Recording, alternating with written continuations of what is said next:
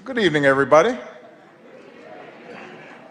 It is an honor to be here at my last, and perhaps the last, White House Correspondents' Day.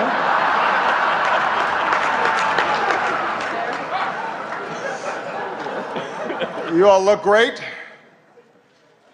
The end of the Republic has never looked better.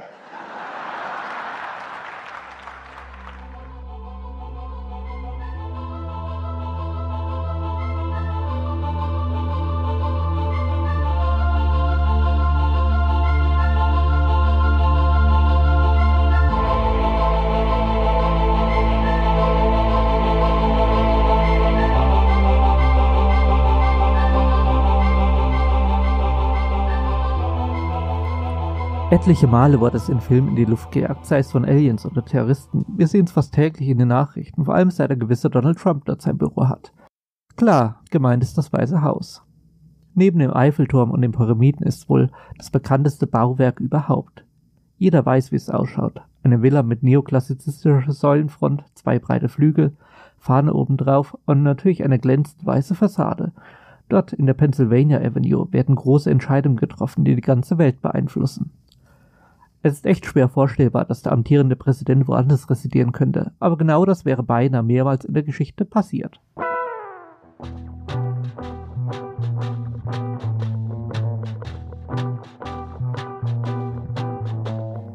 Und daher ganz kurz ins Jahr 1789. George Washington war gerade zum ersten Präsident der noch jungen Vereinigten Staaten gewählt worden. Einen festen Amtssitz gab es zu dieser Zeit noch nicht. Stattdessen residierte Washington im Abstand weniger Monate in drei verschiedenen Häusern, nämlich den Samuel Osgood und Alexander McComb House in New York. Dann folgte ein dreistöckiges Stadthaus in Philadelphia, das zuvor vom Politiker Robert Morris bewohnt worden war. Zu dieser Zeit begann dann auch die Planung einer richtigen und vor allem repräsentativen Hauptstadt, der Federal City, dem heutigen Washington DC. Die Lage im Sumpfland am Potomac River hatte Washington selbst ausgewählt. In der Übergangszeit bis 1800 sollte Philadelphia die Hauptstadt der Staaten sein.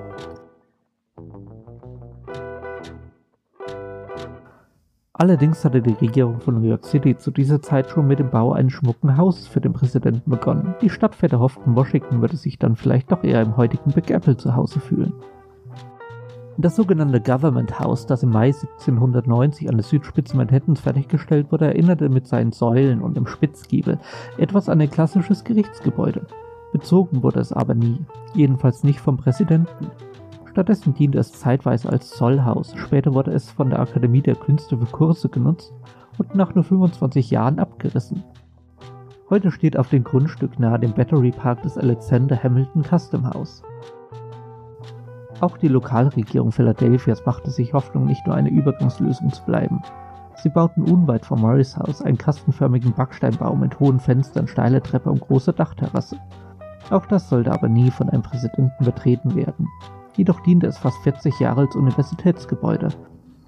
1829 wurde es dann zugunsten eines umfangreichen Campusneubaus abgerissen. Während all dem plante und konstruierte der französische Architekt Pierre Charles Lafont die spätere Hauptstadt. Im Zentrum davon der Sitz des Präsidenten. Wie der ausschauen sollte, darüber sollte ein eigens ausgerufener Wettbewerb entscheiden.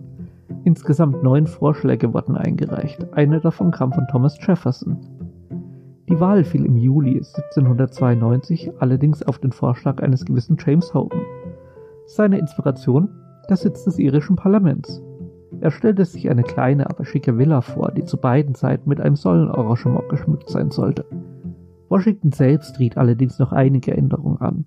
Vor allem wollte er das Haus größer, monumentaler und schmuckvoller haben. Und natürlich bekam er seinen Willen. Dennoch blieb das Gebäude vergleichsweise bescheiden. Der Stadtplan de L'Enfant hatte Platz für einen fünfmal so großen Bau eingerechnet. Die Arbeiten begannen 1792 und dauerten fast acht Jahre. An deren Ende bekam das ganze Gebäude mit einer Mixtur aus Kalk und Reiskleber seine typische weiße Farbe. Washington selbst zog nicht mehr ein, sondern erst sein Amtsnachfolger John Adams, und zwar am 1. November 1800. Allerdings nur wenige Jahre später, während des britisch-amerikanischen Krieges, wurde das Weiße Haus in Brand gesetzt. Zeitweise stand im Raum, die komplette Ruine abzureißen. Aber 1819 entschloss man sich dann doch für einen Wiederaufbau bei dem auch die großen Säulen an der Front hinzukamen. Dann kam der amerikanische Bürgerkrieg. Während 1861 und 1865 und vor allem in der Zeit danach wuchs die Regierung rasant. Schon bald war das Weiße Haus ziemlich überfüllt. Es fehlte an Büros und Konferenzräumen. Dazu war es mittlerweile echt renovierungsbedürftig. Stetig mussten Reparaturen und Malerarbeiten vorgenommen werden.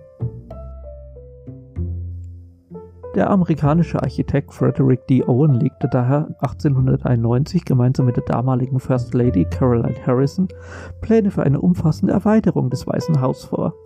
Er wollte den Originalbau links und rechts an den Flügeln einfach mit um 90 Grad rotierten Nachbildungen des Hauptgebäudes versehen. Die nun U-förmige Residenz sollte genug Platz für Büros, aber auch eine große Kunstgalerie bieten, Ebenso sollte es einen großen Innenhof geben, dessen Ende sollte mit einem noblen botanischen Garten im Stile eines britischen Gewächshauses abgeschlossen sein. Wie Owen anmerkte, wäre es auch kein Problem, das alte Gebäude einfach aufzugeben. Sein Plan könnte nämlich auch genauso gut an einem neuen Ort realisiert werden. Tatsächlich sehen die Zeichnungen überaus faszinierend aus und nicht mal so unrealistisch. Abgelehnt wurden sie trotzdem.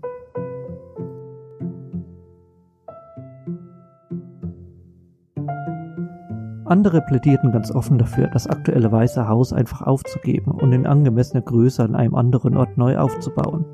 Darunter vor allem die Autorin und Stadtentwicklerin Mary Food Henderson, die Frau eines früheren US-Senators. Ihrer Ansicht nach war das Weiße Haus zwar schön, aber unheimlich unpraktisch. Sie plante um das Jahr 1898 daher nicht nur ein Heim für den Präsidenten, sondern ein riesiges Herrschafts- und Verwaltungsanwesen. Ein Entwurf, den Henderson beim deutsch-amerikanischen Architekten Paul J. Pelz in Auftrag gab, war schlichtweg kolossal. Das sogenannte Executive Mansion sollte wie eine Burg auf den unweit gelegenen Meridian Hill thronen.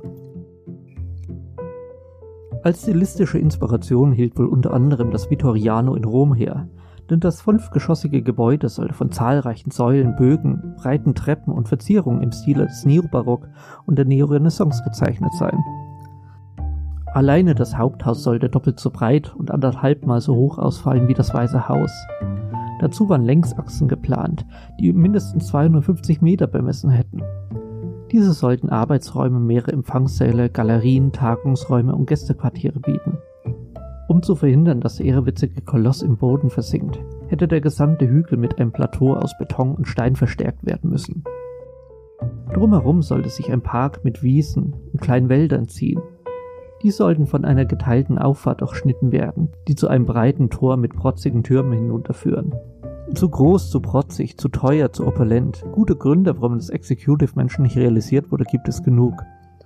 Aber vielleicht lag es auch einfach daran, dass weder Präsident William McKinley noch Theodore Roosevelt die gute Mary Food Henderson zur Nachbarin haben wollten. Denn deren schlossähnliches Anwesen hätte direkt gegenüber gelegen. Im Jahre 1901 entschied Theodore Roosevelt dann immerhin, das Weiße Haus zu sanieren. Dabei wurde auch am Westflügel angebaut, der allerdings 1929 abbrennen sollte. Immerhin hatten sich damit Gedankenspiele über die Verlegung des Präsidentenamtssitz erstmal erledigt.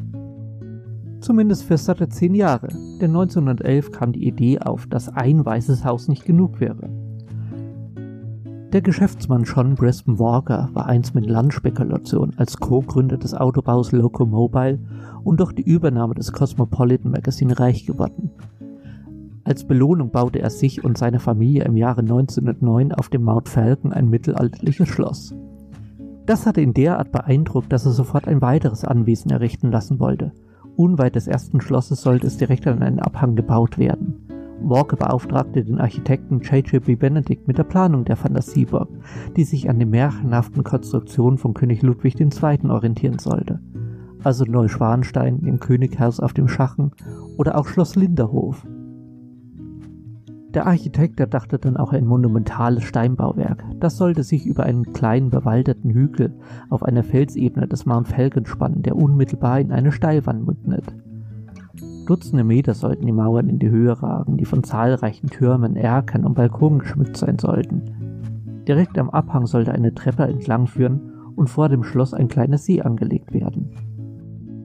Allerdings plante John Brisbane Walker diesen Märchenbau nicht für sich selbst. Er wollte ihn dem Präsidenten der Vereinigten Staaten als Sommerresidenz schenken.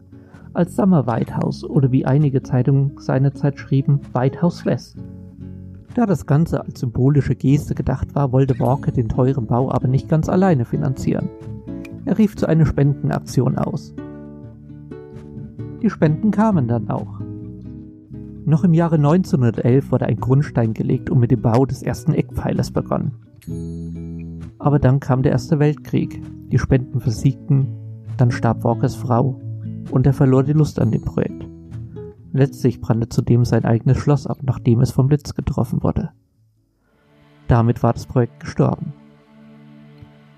Die Ruinen des Präsidentenschlosses stehen aber heute noch, ebenso wie eine Gedenktafel. Summer Home for the President of the United States. Gift from the people of Colorado.